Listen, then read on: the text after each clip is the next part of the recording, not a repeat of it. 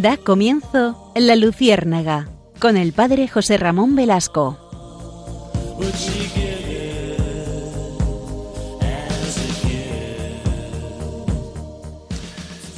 Buenas noches a todos. Quiero empezar este programa de La Luciérnaga con un audio del día 21 de septiembre de este año 2022.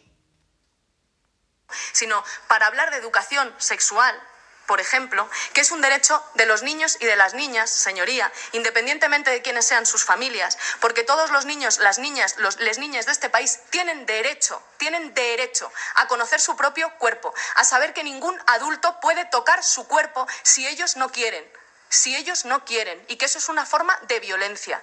Tienen derecho a conocer que pueden amar o tener relaciones sexuales con quien les dé la gana, basadas, eso sí, en el consentimiento. Y esos son derechos que tienen reconocidos y que a ustedes no les gusta. Bueno, hasta aquí, hasta aquí este corte del audio. Yo cada vez que lo escucho no dejo de sorprenderme y de, y de quedar estupefacto. Seguramente como ustedes, amigos, seguramente como ustedes.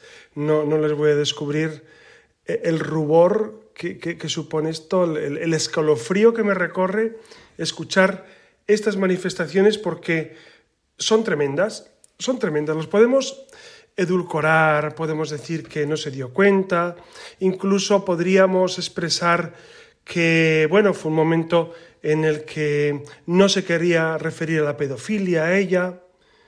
A mí me impresiona mucho. Yo lo que entiendo y me van a perdonar ustedes, es que eh, cualquier niño, claro, eh, eh, el, gran problema de este, de este audio y de, esta, y de este mensaje es ¿qué es un niño? Te dirán, hombre, es obvio que es un niño. ¿O quién es un niño? Me gustaría saber en la mente de Irene Montero qué edades son las que ella defiende como niño que puede consentir relaciones sexuales. ¿Se imaginan ustedes a sus hijos? ¿A sus nietos? ¿Verdad que nos deja sorprendidos? ¿Verdad que no salimos del estupor? Yo todavía no salgo. Por más que, incluso algunos quieran blanquear esta realidad y quieran darle carta de ciudadanía a este, a este comentario, yo, yo no salgo de mi asombro. Yo estoy en shock permanezco en shock desde ese día. Por eso se lo traigo, porque, porque yo, yo realmente estoy impresionado cómo la sociedad ha pasado de puntillas ante esto. O sea, que, le digan a su hijo que puede tener relaciones sexuales. ¿Qué nos está pasando? ¿Qué nos está pasando? Eh, eh, ustedes saben que la famosa ventana de Overton es, es el modo como eh, uno puede introducir ideas absolutamente absurdas en una sociedad y que sean finalmente aceptadas. Nos ha ocurrido con el aborto, nos ha ocurrido con el divorcio a, niveles extremos, nos ha ocurrido con la eutanasia y mucho me temo y malicio. Y en esto pues ustedes dirán, pues a lo mejor estoy exagerando, pero mucho me temo que la pedofilia eh, es el siguiente paso de todos estos grupos que quieren realmente pues, introducir estas aberraciones. Este aquí que en los años 80, y esto es bueno recordarlo, en los años 80, el, Partido de los Verdes, los verdes saben que eran pues, los radicales de extrema izquierda, que, aquí tenemos a Podemos, etcétera, los comunistas de toda la vida, etcétera, etcétera, ¿no? Pues estos verdes en los años 80 eh, estaban siempre a favor de la pedofilia. Esto eh, ha pasado por alto para muchos, pero ellos defendían la pedofilia en el Parlamento alemán, por ejemplo, y como se dieron cuenta que todavía no estaba eh, el ambiente, digamos, eh, aceptable para que, para que la pedofilia pueda ser encajada sin problemas en, en, el ámbito de la sociedad civil, pues lo abandonaron. Este aquí que 40 años después vuelven. A mí me van a perdonar. Yo no soy tan bueno como otros que han visto en esto, en estas declaraciones de Montero, un lapsus, un simple, bueno, por no explicarse a fondo, yo creo que se ha explicado muy bien. Yo creo que se está explicando muy bien. Yo creo que ella no trata de engañar. Miren, si tiene algo la, extrema izquierda y, estos ultras eh, en, en España es que se explican muy bien y no tienen miedo a decir lo que piensan. En contra de nosotros, en el fondo, pues sí, nos cuesta a veces decir lo que pensamos, eh, decir pues la defensa de la vida, de la familia, de la verdad, de la educación. A veces nos cuesta, pero, pero vemos que otras personas no tienen ningún pudor en decir barbaridades de este tamaño. Por eso eh, quiero dedicar este programa hoy a la defensa de los niños. La defensa de los niños. Claro, a nosotros los sacerdotes y la Iglesia se nos ha atacado, últimamente, llevamos ya, pues va para 20 años, eh, por, la pedofilia. Claro, y es verdad que es tremendo y es, y es un crimen abominable que en la Iglesia haya un solo pedófilo y tiene que ser no solamente expulsado de la Iglesia, sino eh, puesto bajo el, yugo de, la justicia para que pague sus penas. Esto es evidente.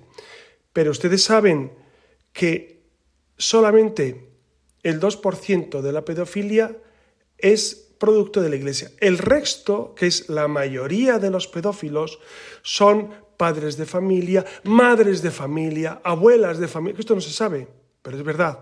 En el mundo femenino también hay pedofilia. Profesores de educación física, profesores en general, eh, agentes de autoridad de todo tipo, eh, familiares de, segundo grado, de tercer grado. Esto es la pedofilia. Claro, a nosotros nos ha caído, pues seguramente merecidamente, es decir, una parte de la culpa porque ese, cero, ese 2% de los pedófilos son miembros de la Iglesia. ¿Y el resto? El Parlamento, el Parlamento español se ha puesto eh, muy en guardia con esto y ha creado una comisión, ya saben que la creó antes de verano, para estudiar para reivindicar que la Iglesia tenía muchos crímenes de este tipo de pedofilia. Y bienvenido sea. Y la pregunta es, ¿y el resto? ¿Y el otro 98% lo va a investigar el gobierno? Mucho me temo que no. Y estas declaraciones, a mí las declaraciones de Irene Montero me han dejado en shock, se lo reconozco. O sea, yo no salgo de mi asombro. Y no salgo de mi asombro que, se haya blanqueado y que la gente pase por alto esto como diciendo, bueno, no pasa nada. Es, que lo que dices es tremendo. Se lo repito. Dice, dice Irene Montero, dice, las niñas, los niños, o las niñas, como ella dice que es una, una ridiculez, un absurdo de estas personas, dicen, tienen derecho a conocer su propio cuerpo, Vamos a ver, derecho a conocer tu propio cuerpo lo tienes desde que naces, porque es tu cuerpo y tú te lo ves todos los días. No hay que ser un genio para reconocer tu propio cuerpo. Bueno, continuamos. A saber que ningún adulto puede tocar tu cuerpo si ellos no quieren.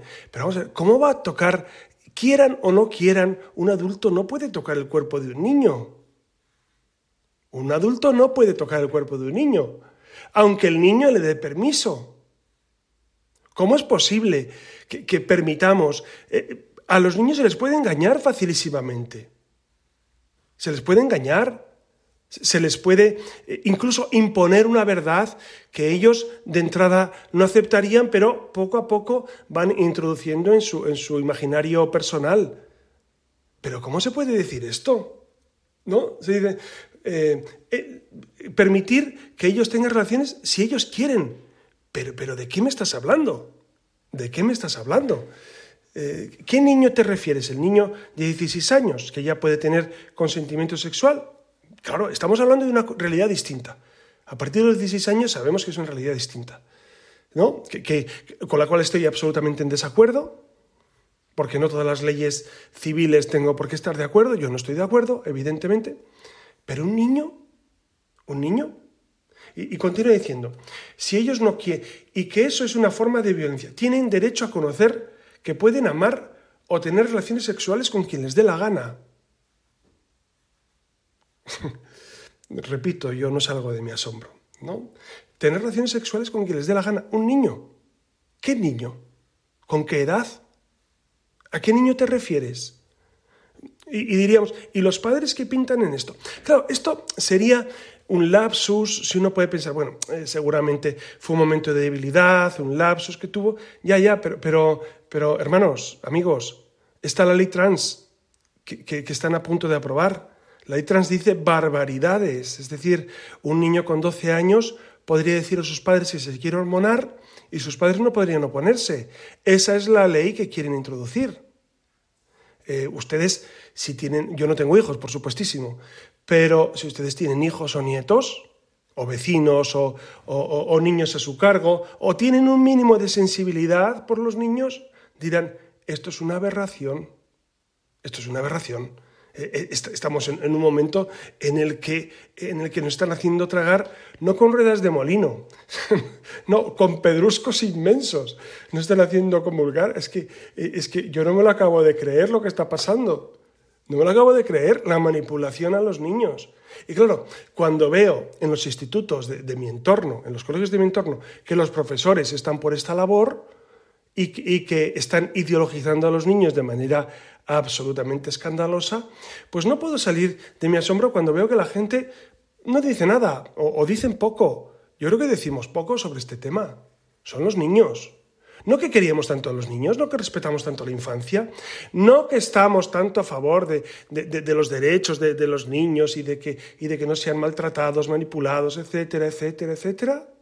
No estábamos así. Y entonces, ¿qué está pasando en España?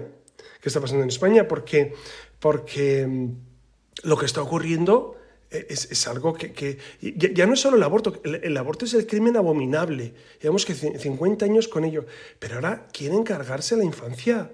Ya se ha encargado la familia, ya se han echado delante a la familia. La familia con el divorcio, con, incluso el aborto destruye familias. Y ahora quieren destruir a los niños. Esto es tremendo, pero es una realidad. Perdónenme que sea tan, tan contundente, pero es que siento que es necesario tener esta reflexión, porque estas cosas pasan por alto y, nadie acaba de, aterrizar y de decir, bueno, sí, sí, mucha gente, perdón, mucha gente sí lo ha aterrizado, porque he leído muchos artículos y, y mucha gente, no solo de iglesia, no solo de iglesia, sino de sentido común. Gente de sentido común que dice, ¿dónde vamos? qué está pasando en nuestro mundo, ¿no? O sea, ¿cómo es posible que se diga que, que, los niños, si consienten relaciones sexuales, pueden tenerlas? Pero, pero se nos ha ido la cabeza en gran medida. Por eso es necesario recuperar, recuperar precisamente esta, esta realidad de, la educación de los niños tal y como el sentido común. Fíjense que, no estoy citando a Dios, que sería lo lógico. Pero si alguien escucha y no es creyente, lo que el sentido común te dice es que tú no puedes manipular a los niños, no puedes introducirles en, perversiones, no puedes pervertir a la infancia. ¿Qué es lo que se está haciendo en los colegios? Se está pervirtiendo a los niños, se les está enseñando cómo te relaciones. Eh, hace unos días, y esto es, un dato real, una persona de la parroquia me dijo, que un, amigo había tenido un, encuentro con un, niño que, mm, al cual le había dicho, oye chico, ven. Y entonces el niño dijo, bueno, eh, chico no está bien dicho porque todavía no he decidido si voy a ser niño o niña. Y el muchacho tenía 10 años. Eso está ocurriendo, ¿eh? No son cuentos chinos. Es decir, si tu hijo llega a tu casa y te dice, bueno, estoy decidiendo si voy a ser niño o niña, eh, tenemos un problemón. Tenemos un problemón. Tenemos un problemón porque, porque claro, y, algunos me atacarán diciendo, es que esto ocurre en la realidad.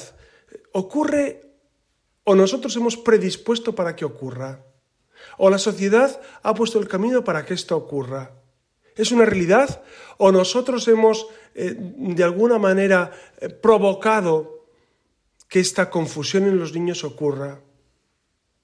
Y esto es, es que es muy grave, es que es un tema muy grave y, podría traer problemas esto para los que defendemos una educación eh, pues basada en los valores y en el respeto y en la equidad. Pues sí, podría traernos problemas, pero, pero si nosotros callamos, las piedras hablarán. Eso estamos claros, ¿no? Entonces, hay que hablar, hay que hablar de esto porque si no, lo que va a ocurrir es que poco a poco eh, la pedofilia puede ir tomando carta de ciudadanía. La pedofilia que es aberrante. Ustedes saben que hay un movimiento activista pedófilo que existe en el mundo desde hace bastantes años, ¿no?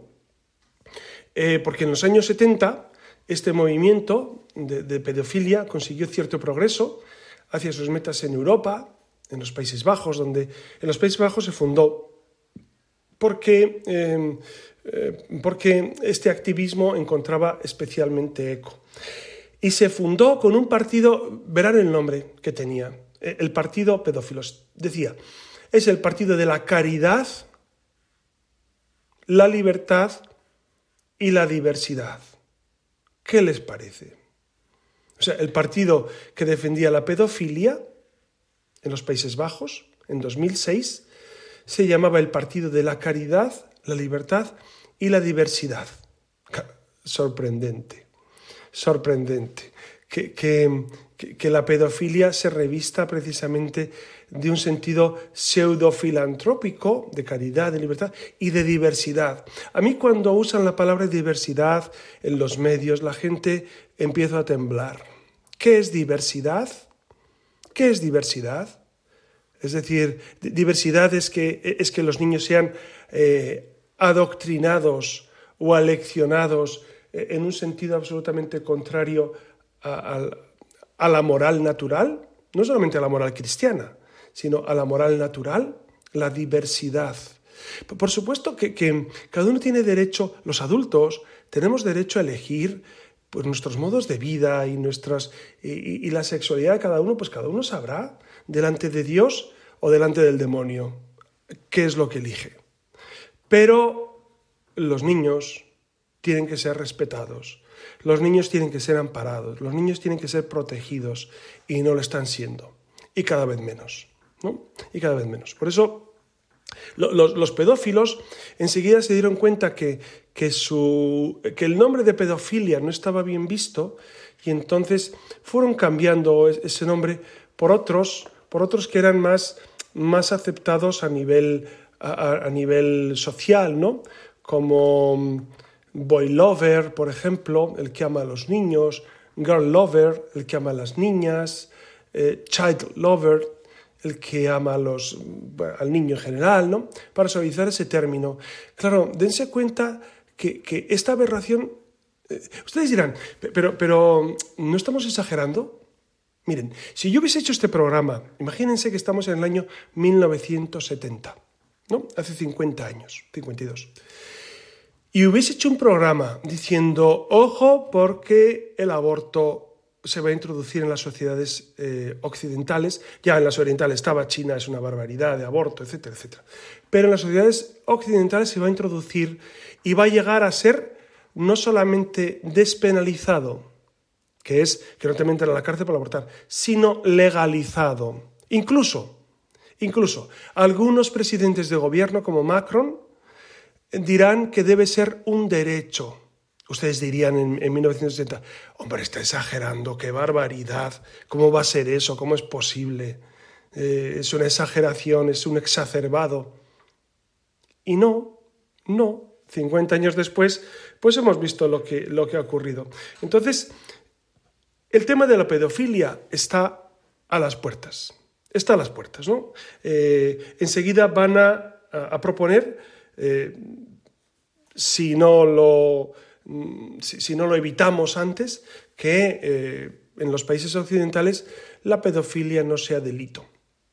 Y España, mucho me temo que está en la cabeza. El otro día escuché a una dirigente, era Yone Belarra, una dirigente de, Podemos, que decía que ellas tenían diarrea legislativa, porque les corría prisa legislar eh, sobre, estos, sobre todas estas cuestiones que son aberraciones. Entonces les corría prisa porque seguramente intuyen que, van a seguir poco en el gobierno, me imagino, no lo sé, eso es un dato que, se me escapa, pero eso es lo que dijo, que esa diarrea legislativa se debía a pues, la necesidad de, rápidamente aprobar leyes eh, que vayan en esta dirección.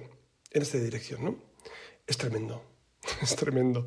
Eh, si ustedes tienen niños, perdón, adolescentes de 16 años, su hija puede abortar sin pedirle permiso a usted. Su hija está embarazada, imagínense, puede abortar, con las consecuencias que eso puede tener para su hija no solamente a nivel físico, que las tendrá, sino a nivel psicológico, que segurísimo las tiene. A nivel psicológico destroza a la persona. Por más que, queramos ocultar esto. Eh, el otro día leía un, comentario sobre la eh, película Blondie. Blondie es una película muy interesante sobre la vida de... Bueno, muy interesante, tiene algunas escenas que no son recomendables y yo la recomendaría a, menores, ¿no? Pero Blondie es una película sobre Marilyn Monroe, sobre la vida, etc. Marilyn Monroe tuvo dos abortos. Dos abortos. Y entonces, eh, Planned Parenthood, que es este movimiento pro aborto norteamericano, pues no le ha gustado que, que Marilyn Monroe tuviera un auténtico drama psicológico, porque una vez que había abortado a sus niños, pues tenía un conflicto brutal y, nunca se recuperó de eso y hablaba con sus hijos muertos. Claro, y esto a Planned Parenthood no le ha parecido bien, no le ha gustado la película, no le ha gustado que eso aparezca. Es tremendo. O otra noticia, saben que yo les di noticia, fíjense qué bueno es esto, que mm, me sorprendió que viendo eh, o, leyendo un texto sobre niños Down, leí que en, Francia habían prohibido un, anuncio, un anuncio supongo de televisión, en la cual aparecían niños Down felices. Porque el argumento era que eso puede provocar que las mujeres que han abortado niños Down se sientan recriminadas o se sientan juzgadas es absurdo, pero es así. es el mundo en el que vivimos, señoras y señores. Es un mundo eh, tremendo, tremendo. Eh, claro, vamos a tener un intermedio musical y he querido traer un grupo de niños que cantan fabuloso. Yo no sé si siguen cantando, se llama Brotes de Olivo. Cantaban cuando yo era, cuando yo era más jovencito y, no recuerdo si siguen cantando, se llama Brotes de Olivo. Creo que eran de Huelva Hablo de memoria, ¿eh? porque saben que no soy muy ducho en, muchos temas de estos. Eh, el, tema que cantan es Allanad los caminos, que es precisamente sobre Jesucristo que viene a traer al mundo la paz. Y cantan niños, es fascinante que los niños pues vivan no solamente esta realidad del amor al Señor, sino que luego pues sean educados, eh, sean, sean eh, enseñados eh, en el amor al Señor y que canten al Señor. A mí, a mí cuando era adolescente, porque yo lo he escuchado adolescente, me encantaba este grupo, ¿no? Y por eso les pongo esta canción y después continuamos.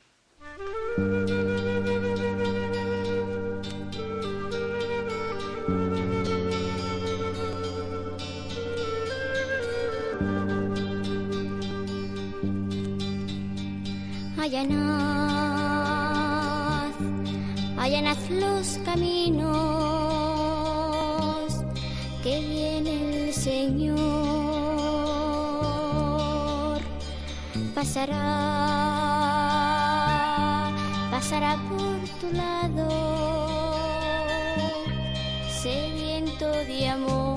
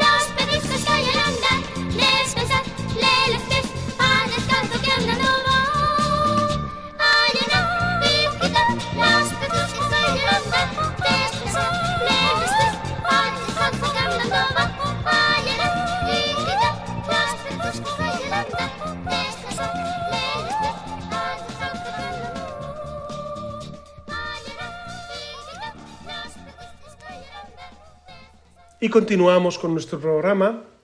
Ya saben que tenemos un correo que es laluciérnaga@radiomaria.es y que ahí pueden ustedes pues comunicarse lo que quieran. Últimamente eh, se han comunicado pues bastantes personas y eso, eso es una bendición, ¿no?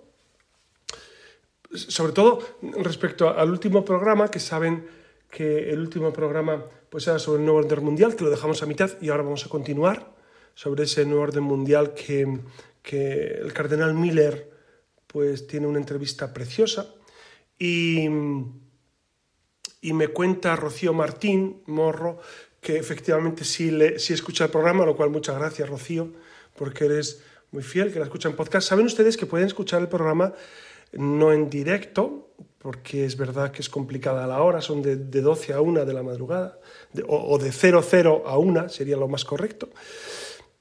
Y son horas complicadas, pero si ustedes en, en, el podcast, en Google, si ustedes ponen en Google eh, la Luciérnaga mmm, podcast, la Luciérnaga Radio María, ahí sale, porque hay un programa de la Luciérnaga de Colombia, pero este es eh, de Radio María. Ustedes lo ponen y ustedes pueden, pueden escuchar este programa. Y, me dice Rocío que, que, les debo una reflexión sobre lo que está pasando en Rusia y, y Ucrania. Eh, he estudiado el tema, estoy leyendo mucho y es sumamente complicado. Sumamente complicado porque hay, muchos detalles y, como saben ustedes, yo, yo no suelo o, o prefiero no dar, eh, no dar opiniones baladíes, sino fundarme en, en, pues en texto, sobre todo en el magisterio de la Iglesia, que me digan, eh, que, que, digan lo que, lo que lo que la orientación. Saben ustedes que, que siempre en, en, la Iglesia Católica tenemos unos nuncios y unos diplomáticos y un servicio de información increíblemente bueno. Pero yo no tengo acceso, me gustaría muchísimo, ya saben, me gustaría un montón tener acceso a, a servicios de información fiables. Entonces, tengo que escarbar, pero mmm, voy a seguir investigando y en cuanto tenga algo preparado, no, se, se, lo, se lo ofreceré con muchísimo gusto. Y, y también Elizabeth que, que, que, es otra de las que me escuchan, es una maravilla, ¿no? Pues también me pone un mensaje, nos pone un mensaje para, para recordar que, pues, pues sobre el tema anterior de la práctica de la homosexualidad, que es pecado, practicar la homosexualidad es pecado, lo ha sido siempre y no podría ser de otra manera. Bueno, entonces yo les agradezco mucho a todos sus mensajes porque realmente es interactuar y es, y es saber que, que lo que decimos aquí pues tiene su eco, tiene su eco. ¿no? Para mí es muy importante saber que incluso hay gente que me dice que no está de acuerdo, ¿eh? no crean, alguno dice que, que en el fondo y la forma el, programa anterior no era correcto. Bueno, me gustaría saber eh, en qué cosas... No. A mí eh, decir eso es como decir nada. Entonces me gustaría saber que me digan en qué cuestiones en la forma o en el fondo no es correcto porque yo hablo con claridad, entonces a mí me gusta que me hablen con claridad. Si me dicen, es que se ha equivocado, me encanta que me digan, te has equivocado y que me digan en qué, en concreto, ¿no? porque, porque si no, son acusaciones un poquito o, o, veleidades que uno, que uno lanza en la red y no... Yo, yo ¿saben qué pasa? No, no tengo... Eh, no estoy en redes, ni en Twitter, ni en Facebook, ni en Instagram, ni nada de nada. No me interesa en absoluto. Sé que podría ser un gran medio de evangelización, pero, pero tiene unas contrapartidas muy grandes, ¿no? sobre todo el anonimato. El anonimato es tremendo, es decir, si tú tienes algo que decir, dilo abiertamente, dilo a la cara. Si estás en contra de algo, que es posible y que puedes tener tu criterio absolutamente en contra de una realidad, pero tienes que firmarlo. Tienes que decir, yo soy X y digo esto. Los anónimos, los anónimos son muy cobardes, son súper cobardes. A mí nunca me han gustado los anónimos y ya saben que yo no, no hablo en anónimos, sino en primera persona. Y si algo digo erróneo, pues es mi error, no el error del anónimo. Bueno, vamos a continuar si les parece. Y acabamos el tema que empezamos el otro día sobre el nuevo orden mundial, que, que es una entrevista que el cardenal Miller pues, eh, concedió y que está publicada, como ya les dije, en Religión en Libertad. Religión en Libertad es un portal de los muchos que hay religiosos y que yo leo de vez en cuando y que de repente trae eh, contenidos que muy interesantes, muy interesantes. Entonces, eh, no, no me pagan por hacer publicidad, evidentemente. A lo mejor el director que sale del Rosal pues se anima, pero no, de momento no. Entonces, eh, continúa diciendo Miller, Cardenal Miller, que precisamente eh, el nuevo orden mundial usa de, esas, de las comunicaciones modernas que, que de alguna manera hacen más fácil la interconexión y que el, el globalismo eh, lo que está produciendo es una concentración de poder político, las finanzas y los medios de comunicación. Esto lo vemos en España facilísimamente. Es decir, rápidamente en España vemos cómo los medios de comunicación están aliados con el mundo financiero, en gran medida, y con el poder. El poder financia los medios de comunicación, lo cual medios de comunicación privados, me refiero, porque los públicos evidentemente tienen que subvencionarse con dinero público, pero que los privados sean subvencionados por el gobierno, esto es muy sorprendente. Muy y está ocurriendo. Está ocurriendo. Entonces, claro, uno dice, y, y ante este nuevo orden mundial, eh, ¿de quién te fías? ¿A quién escuchas? ¿A quién lees? Entonces, hay que espigar mucho en las redes, sobre todo en, en los portales, para mm, tener una información amplia para ir discerniendo. O si no, yo lo que recomiendo también es fiarse de algún medio que sepas que es equilibrado. Entonces, tú tienes tu medio, sabes que es muy equilibrado, que, que, que, que no, eh, que, procura dar una visión correcta de, de, las noticias, entonces te fías de él y ya no tienes que leer tantos. Eso también puede ser, ¿no? Pero, pero es verdad que, tenemos un mare magnum, mare magnum de, de, medios que nos informan y esto que podría ser muy bueno, puede también eh, pues traducirse eh, en, un exceso de información que al final no sabes qué pensar. Y, permítame un apunte. La cuestión está en si eres informado o no, sino si la persona tiene capacidad para discernir, para discernir lo bueno de lo malo en toda esa información. Esa es la gran preocupación. Es decir, el discernimiento personal ante toda esa realidad de información que en el fondo es estar formado para ser bien informado. Es decir, si tú tienes una formación humana, espiritual, intelectual, eso te ayudará para que la información que recibes sea precisamente eh, pues bien administrada. Miren, eh, yo dirijo el Centro de Teología de Getafe y, y, la impresión que tengo es que el alumno, los alumnos, cuando acaban, los, cursos del curso sistemático o el básico, la impresión que tengo muy positiva es que al final eh, quizá no, no sepamos todos los detalles de la teología o la filosofía o todos, pero eso no sería tan importante como el tener un buen armario, una buena estructura mental una buena librería en la mente donde puedas introducir todas las cuestiones que te llegan y puedas decir, esto es doctrina de la Iglesia y es bueno, esto es doctrina dudosa Y entonces tengo que estudiarlo o tengo que repasarlo o tengo que preguntar. Y esto es doctrina herética. Esto, es, esto no se puede aceptar porque es contra la Sagrada Escritura, la tradición y el magisterio. Yo creo que tenemos que luchar para conseguir esa estructura en nuestra mente para, para, seleccionar, para discernir, para que cualquiera que te llegue con una noticia, con una idea, pues tú sepas decir, no, no, no, por más que me digas esto, eh, yo no lo puedo aceptar. Ah, hay algunas personas que me dicen, pero es que hay gente muy inteligente que dice X. Bueno, hay gente muy inteligente que defiende el aborto. Bueno, yo no dudo de su inteligencia. Yo dudaría mucho de su moralidad. Eh, por lo menos en este aspecto. En otros no lo sé.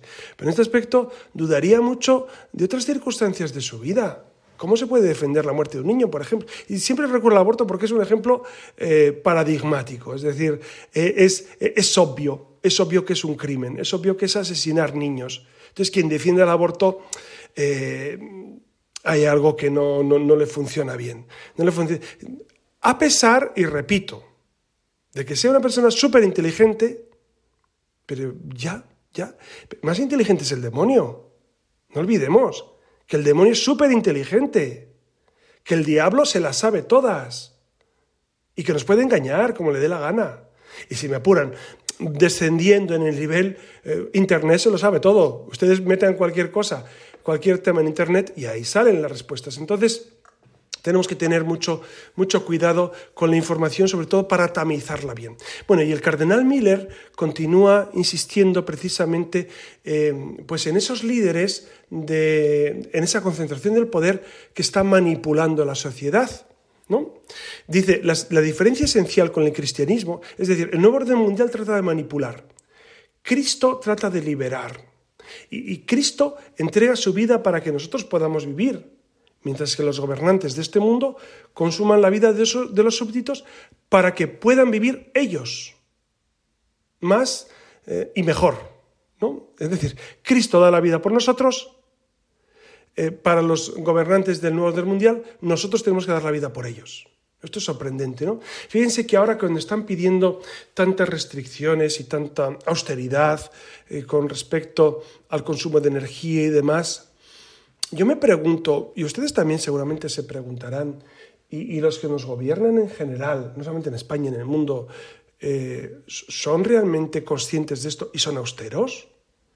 Y, han decidido pues hacer gobiernos austeros, reducir eh, pues el número de asesores, de ministros, de todo, no solamente en España, en el mundo en general, ¿eh? Reducir esas medidas de seguridad estrafalarias que tienen, que llevan 15 coches para defenderlos, no sé, llevan, un avión para ellos y otros dos y otros dos aviones por si hay un ataque, no, sé. Es decir, hay una serie de, gastos en el mundo que uno se pregunta, ¿y, ¿y ellos realmente están dispuestos a bajarse de su tren de vida para vivir como nosotros? ¿O son o son un grupo privilegiado que viven aparte, ¿no? Porque luego se pregunta el cardenal Miller, ¿quiénes son los gobernantes de este mundo? ¿Tienen rostros visibles? Y, el cardenal eh, pues añade que, mm, que es verdad que, que algunos se autoproclaman como representantes de este orden. Y cito textualmente al cardenal, para que no piensen que lo digo yo. Al que quieren hacer a su imagen y semejanza, como es el caso de Bill Gates, o George Soros. Es evidente que esto, que lo hemos escuchado muchas veces, la gente dice, no, hombre, es que eso, esos son eh, eh, conspiración, conspiranoia, que no, que no, que no hay conspiración, que es que, que es que realmente quieren controlar el mundo. Quieren controlar el mundo por su ambición, pero no solamente ellos, ¿eh? hay, mucha gente que... Pero no, no es de ahora tampoco. Eh, en el siglo XIX y en el siglo XX ya había grupos de poder que trataban de controlar... Bueno, no olvidemos que la masonería cuando nace a inicios del siglo XVIII, ¿para qué nace? Pues al inicio ingenuamente, como todos estos movimientos, ingenuamente para unir a los francmasons, a los que construían las casas, ¿no? Pero poco a poco se dieron cuenta de que, bueno, eso no bastaba. Había que controlar el gobierno del mundo. Y para controlar el gobierno del mundo les estorba mucho Jesucristo y la Iglesia. Y, fue, y concluyó en la, precisamente en la Revolución Francesa de 1789. Continúa el cardenal Miller diciendo, los multimillonarios, a través de sus fundaciones y su influencia en organismos internacionales, hacen depender de ellos a los gobiernos nacionales. Son recibidos como grandes estadistas y halagados por los gobernantes. Pero un empresario exitoso, aunque se enriquezca sin objeciones morales, está lejos de ser un filósofo y mucho menos un mesías. Dice el cardenal Miller que esta gente que tiene todo el dinero del mundo eh, está lejos de ser un, un líder espiritual que lleva al mundo al bien. Y continúa diciendo, solo Dios puede juzgar sus motivos, pero sus programas e iniciativas son accesibles a todos y podemos juzgarlos según sus resultados, positivos o negativos. Y criminalizar la disidencia es un signo innegable de un régimen totalitario. Es decir, estos no quieren disidentes de ningún tipo, no quieren que nadie se oponga a ellos y por eso eh, están continuamente, em, pues, em, de alguna manera em, expulsando de su entorno a los críticos, a los que se oponen a esto, les llaman conspiranoicos, les llaman, bueno, de todo, que van en contra del orden mundial, etcétera, etcétera. Pero la verdad es que este nuevo orden mundial va avanzando a pasos agigantados. Ya recuerdan que tuvimos un programa en junio, a mitad de junio, sobre esos 17, 17 eh, propuestas de ese nuevo orden mundial, ¿no? que es, que es, eh, pues, la Agenda 2030, la Agenda 2030 que es contraria absolutamente a... No en sus principios, porque en sus principios uno dice, hombre, los podría suscribir, el problema es lo que hay de fondo. Lo que hay de fondo es una manipulación del hombre y, y un deseo de someter al ser humano a su, em, pues a su, a su modo de vida de estos, de estos hombres. Por eso, el, para el cardenal, el futuro no es halagüeño. Y dice, el dominio sin límites, eh, sin límites morales de los ideólogos, políticos y economistas conducirá a la falta de libertad, a la opresión y el exterminio de los oponentes. Exterminio de los oponentes. Es decir, no aceptan que nadie se oponga a este nuevo orden mundial. Y este nuevo orden mundial no es de izquierdas o de derechas, que, esa, esa configuración del panorama político, yo creo que ya llevamos 40 años que no tiene mucho sentido, o más. Es decir, izquierdas o derechas no tienen sentido. No tienen sentido porque prácticamente eh, defienden cosas similares a nivel moral, por ejemplo, defienden cosas absolutamente similares, la izquierda y la derecha. Con lo cual no, no sirve ya ese encasillamiento, sino los que están, eh, yo diría, los que están a favor del hombre y del humanismo cristiano y de una realidad que potencia al ser humano de cara a la trascendencia, y los que están absolutamente en contra de la trascendencia y quieren someter al ser humano a sus aviesas intenciones. Creo que esos dos grupos y poco más. ¿no? Y continúa el cardenal diciendo, la decadencia de la Iglesia en Alemania y en Europa no es causada por la secularización, sino por la falta de fe, la debilidad de la esperanza y la frialdad de la caridad de los católicos. Y entonces tendríamos que preguntarnos con el cardenal, ¿y, queda esperanza? Por supuesto por supuesto. Eh, la historia de la Iglesia siempre ha sido eh, un, ejemplo, un modelo, un testimonio. Historia de la Iglesia nos habla de momentos tremendos en los que la Iglesia ha sido perseguida, el ser humano ha sido vilipendiado y sin embargo después ha vuelto a surgir la luz, ha vuelto a brillar el sol que es Cristo. ¿no? Y es que solo el Hijo de Dios, que asumió nuestra humanidad, que se encarnó, que se hizo uno con nosotros, ese es un líder, ese es el Mesías, el que se hace uno con nosotros y desde nuestra naturaleza la eleva. Él pudo cambiar al mundo para bien porque venció el pecado, venció la muerte y al demonio. Por eso eh, nuestra esperanza siempre está en Cristo. Nuestra, no está en líderes humanos que pueden ser mejores o peores, mucho menos en este nuevo orden mundial, mucho menos en esta Agenda 2030. Nuestra esperanza es Cristo, que desde la humanidad, desde tomar para sí todo lo humano lo eleva al plano sobrenatural. Por eso eh, siempre tenemos que mantener esta esperanza en Cristo, que nos lleva, nos lleva por supuesto, a la alegría del Señor. ¿no? Miren, puede haber muchas dificultades en, el mundo y en la vida, puede haber gobernantes absolutamente desubicados, como, como, como el testimonio que les, que les hablaba al inicio de esa pederastia que quieren introducir, y sin embargo, Cristo siempre triunfará. Cristo siempre triunfa, no hay vuelta de hoja, por eso yo, les animo a seguir confiando, a seguir amando al Señor, a seguir esperando en Jesucristo. Y les doy mi bendición y que tengan buena noche. En el nombre del Padre, y del Hijo, y del Espíritu Santo. Amén.